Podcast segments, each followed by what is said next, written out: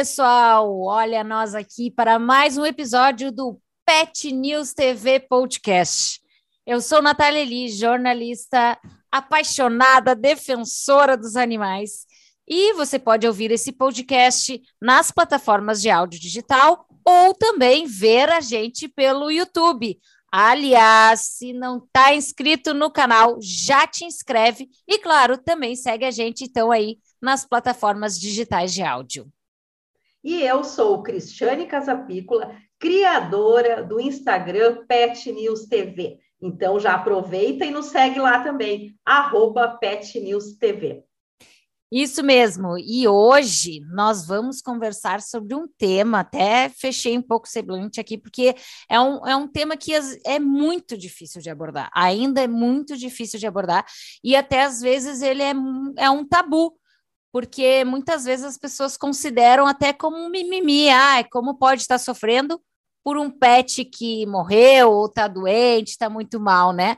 Pois é, a gente vai falar hoje sobre luto pet, ou a dor pela perda dos nossos animais. Verdade, Nath. Essa situação é muito difícil. Eu mesma já passei por isso.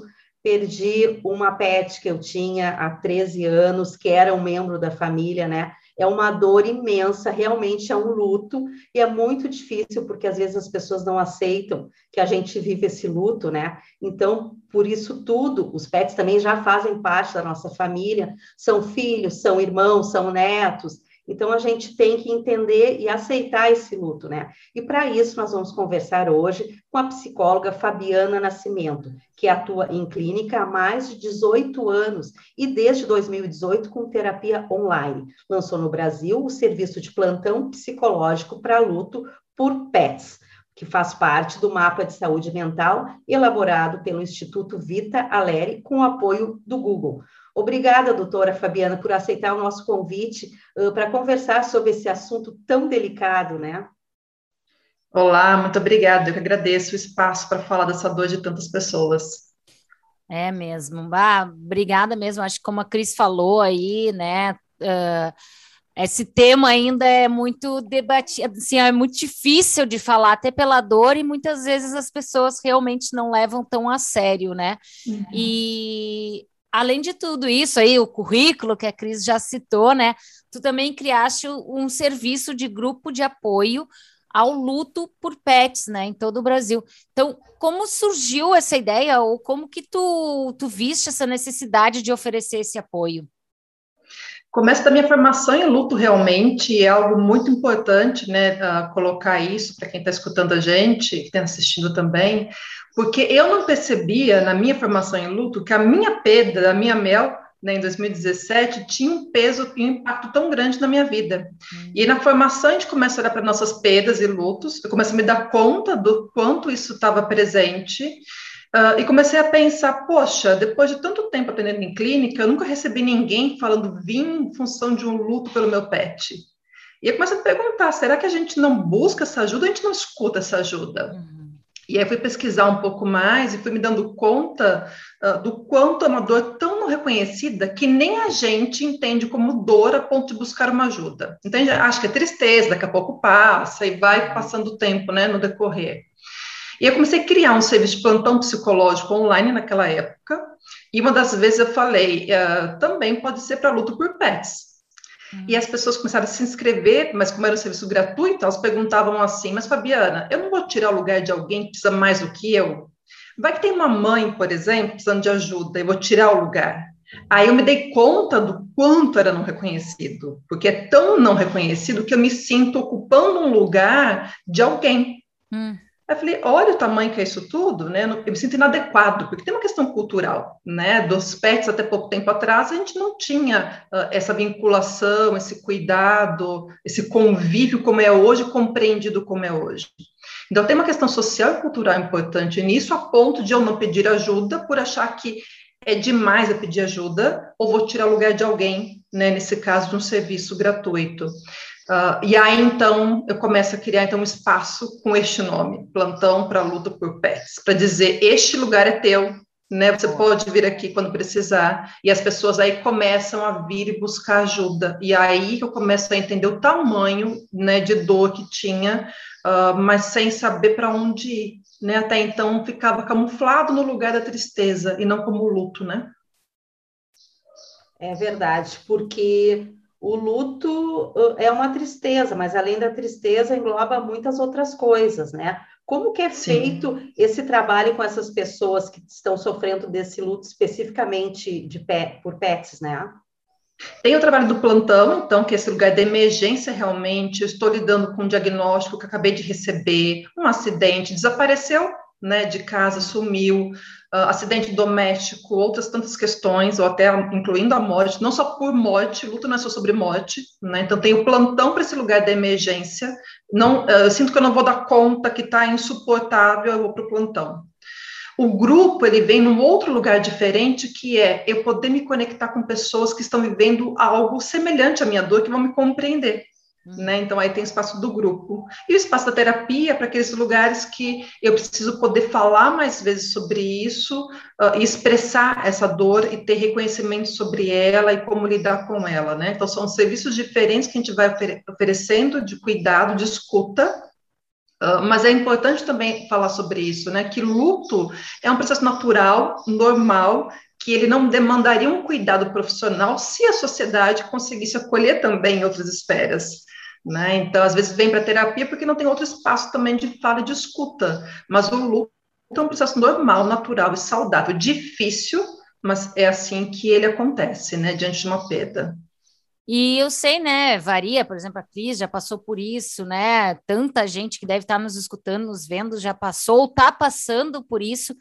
É, e sei que varia de indivíduo para indivíduo, mas tem algum tempo, algum, né, que normalmente, uma média, assim, que dura esse luto? A pergunta do tempo é muito importante, interessante, porque talvez traz um, a expectativa de que vai ter um fim um dia, essa dor vai acabar, né?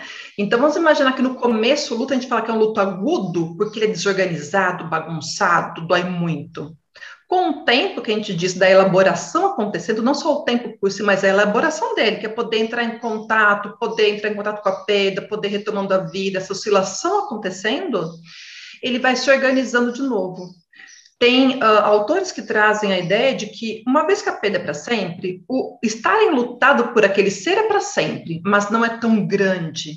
Então, não teria um tempo neste lugar, mas ele demanda eu diria que pelo menos as quatro estações do ano, para ele poder se reorganizar de novo, porque um ano é só a primeira experiência de tudo sem saia na minha vida, que não está mais aqui comigo.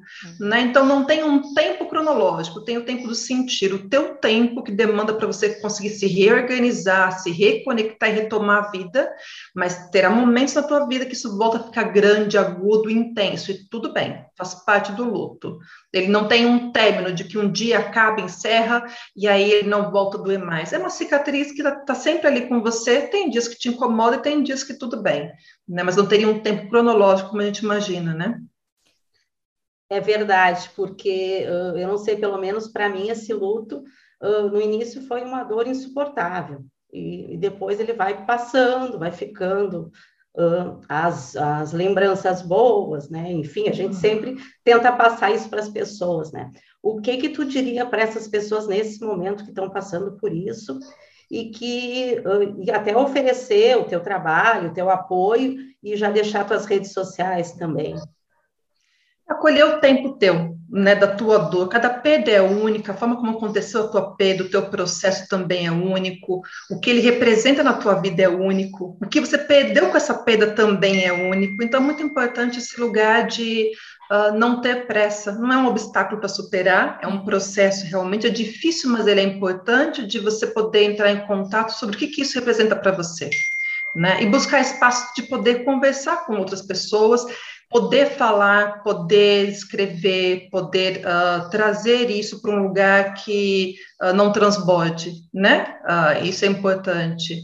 Tem os grupos de apoio às sextas-feiras, é serviço gratuito, tem o plantão que acontece todos os dias da semana também, e o processo de terapia também. Uh, todo o processo de inscrição no grupo, no plantão, tem uh, pelo WhatsApp. É só entrar na minha página, arroba Fabiana Nascimento, psico, e tem todos os contatos ali. Então, grupo toda sexta-feira, às 14 horas, horário de Brasília, e plantão todos os dias da semana, é só entrar em contato. Nossa, muito obrigada. É, eu acho que é um assunto que mexe muito né, com todo mundo, mas eu acho que precisa ser falado, sabe? Porque a gente, exatamente para isso, porque se a gente não fala, né, a gente guarda e isso traz uma dor pior, né? Pode, não sei, né? Claro, tu como psicóloga, daqui a pouco pode gerar uma depressão, pode gerar algumas uhum. coisas piores se a gente acaba não, não, não, não desenvolvendo.